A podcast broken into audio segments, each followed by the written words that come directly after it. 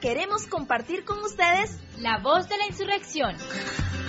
Nuestra nota editorial desde el Comando Central.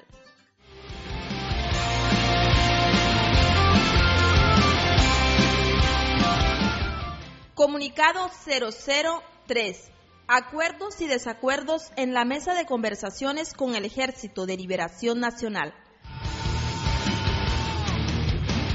Primero, en las últimas sesiones de esta mesa de conversaciones, la delegación del gobierno de Santos fijó posiciones inamovibles, con las que cerraron las posibilidades de diálogo, dejando la mesa en un punto de estancamiento, lo que lleva a nuestra delegación a ir a consultas ante instancias superiores.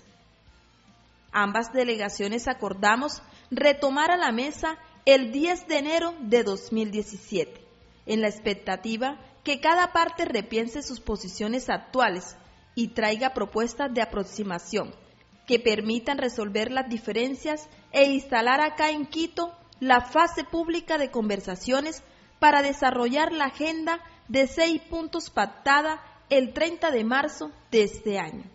Segundo, además del estancamiento de estas conversaciones, nos preocupa el escalamiento de la persecución política contra los líderes sociales y de la izquierda, agresiones que el Estado observa impasible y permite, sin investigar y perseguir a la ultraderecha violenta que las comete.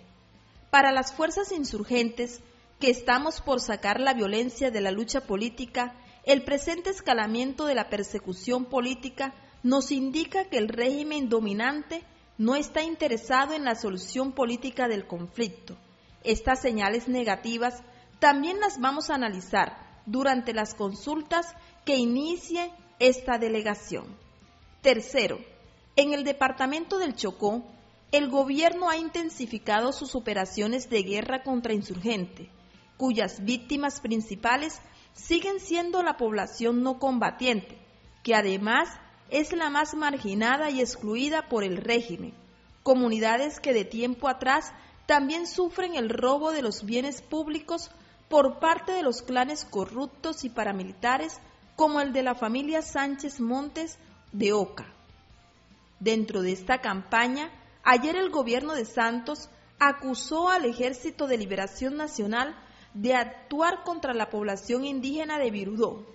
Esta no es nuestra conducta y el pueblo del Chocó lo sabe.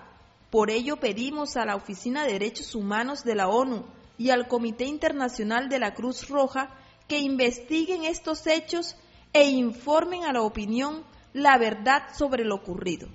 Cuarto, las dos delegaciones estamos de acuerdo en agilizar la puesta en libertad en forma simultánea de Odín Sánchez y de los dos presos políticos helenos, que deben ser indultados por el gobierno según los acuerdos del 6 de octubre, aunque persiste una diferencia sobre los delitos que pueden ser indultables, esperamos resolverla una vez se reinicie la mesa el 10 de enero.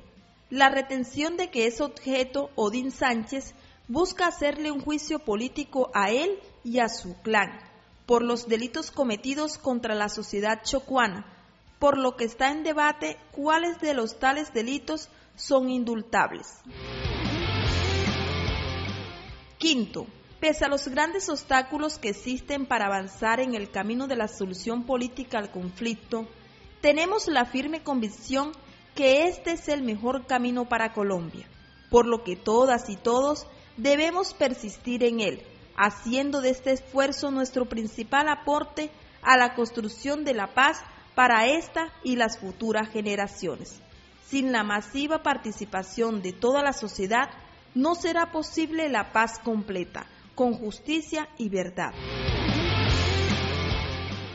Colombia, para los trabajadores, ni un paso atrás, liberación o muerte. Delegación de diálogo, Ejército de Liberación Nacional. Quito, primero de diciembre de 2016.